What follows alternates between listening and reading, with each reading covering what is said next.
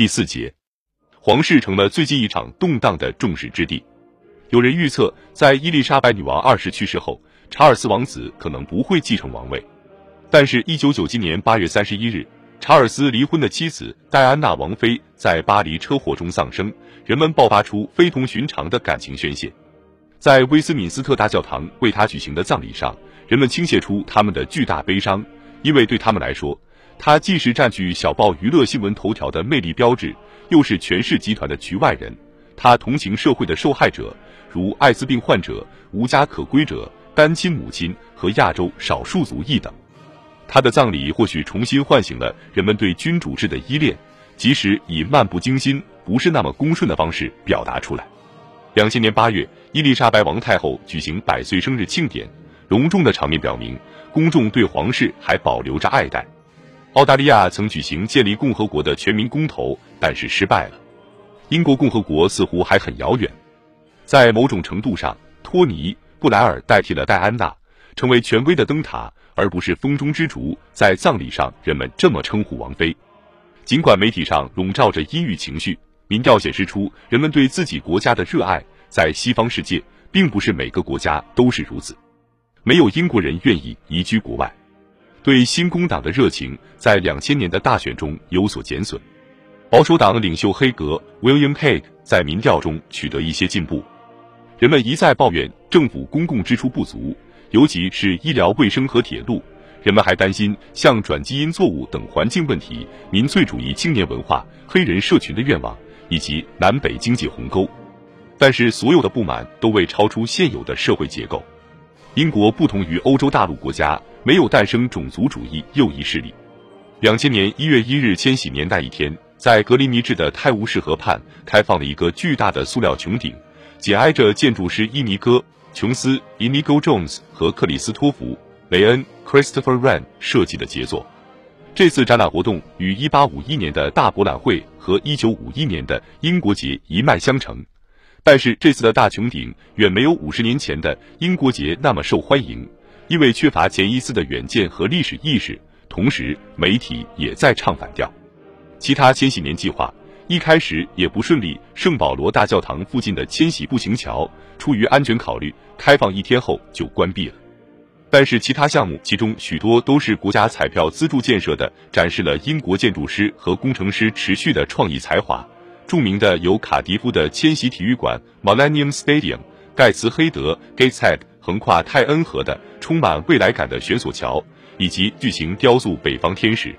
千禧年还开放了一大批美术馆。经常在出人意料的地方，比如沃尔索尔 （Walsall） 及索尔福德的洛瑞 （Lowry） 美术馆，爱丁堡的新国家博物馆也被人广为称赞。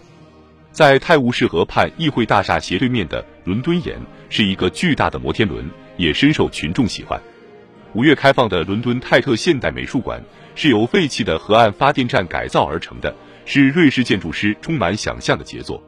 在泰晤士河北岸，威廉。钱伯斯 （William Chambers） 在18世纪70年代设计的萨默塞特宫重新装修后向公众开放。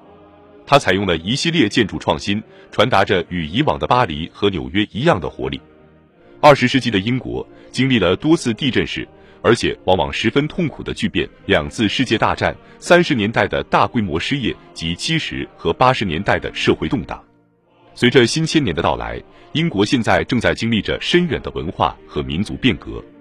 古老的机构发现，公众对他们的崇敬和钟爱在悄悄溜走。在这个过程中，有些东西一直没有改变。九十年代最受欢迎的影片还是出自简·奥斯汀的小说。两千年一月的民调显示，威廉·莎士比亚在上个千年中仍被认为是最伟大的英国人，尽管有些人认为另一位象征传统的温斯顿。丘吉尔更伟大。英国人普遍没有排外情绪，人们对自己的家乡依然怀着一份依恋，如对伦敦。两千年五月通过选举产生市长，激进的左翼肯·利文斯通 （Ken Livingstone） 当选。对北方，对泰恩河畔，对东盎格利亚或康沃尔，对苏格兰和威尔士的文化，邻近的著名足球俱乐部仍然延续着古老的敌对关系。在格拉斯哥还带有宗教色彩。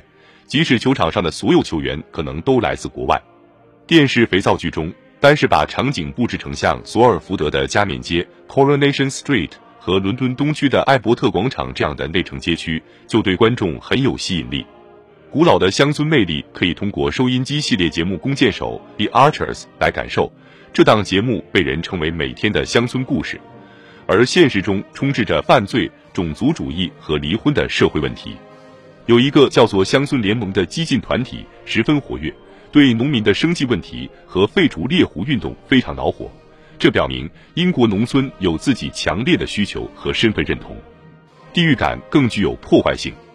位于爱丁堡的具有立法权的苏格兰议会和位于卡迪夫的选举产生的威尔士议会，引起人们的担心，担心当地民族的一次庆祝活动可能导致联合王国的解体。两千年困扰英国的主要问题是看起来不太明显的经济增长和社会矛盾，他们引出了一些根本性问题，如在多元文化、多信仰的社会，英国的价值观和身份认同是什么？面对诸如凯尔特人分权、来自英联邦和其他国家的移民、欧盟成员国身份，以及扫除旧地标的全球化经济，什么东西能够留存下来？这些难以参透的问题与过去两千年延续的历史截然不同。随着新千年的到来，他们依然困扰着英国人。